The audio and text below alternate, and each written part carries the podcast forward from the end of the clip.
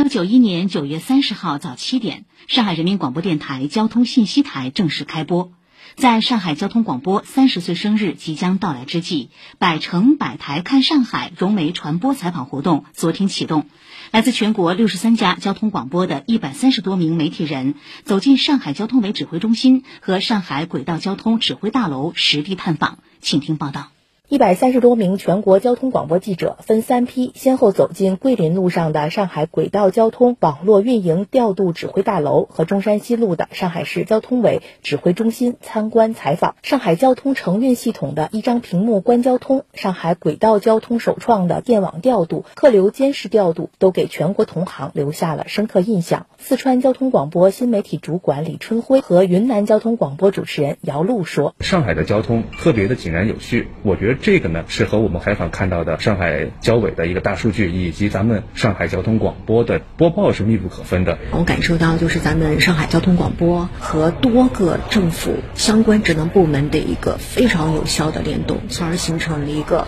便捷、高效、精细而卓越的智慧交通。这一点，我觉得上海人民群众好有福气呀。的确，上海交通广播成立以来的三十年，上海的道路交通建设从平面到立体，从地面到地下，从室内走向全国，走向世界。与此同时，集道路交通、公共交通、对外交通、慢行交通和综合交通为一体的上海智能交通系统架构基本建成。上海市交通委交通指挥中心应急指挥室主任李小荣说：“交通安全管理水平在不断提高，这其中少不了上海交通广播的参与和服务。在交通广播电台呢，我们专门开设了高速路况专栏，每天早晚两档啊进行直播的一个连线，向市民播报高速的路况信息。在节假日和灾害性天气保障的期间呢，交通台的记者呢也会进驻指挥中心，了解交通的运行动态，实时呢对外播报。”上海交通广播总监。主持人杨洋说：“交通广播始终坚持缓交通之急、排政府之忧、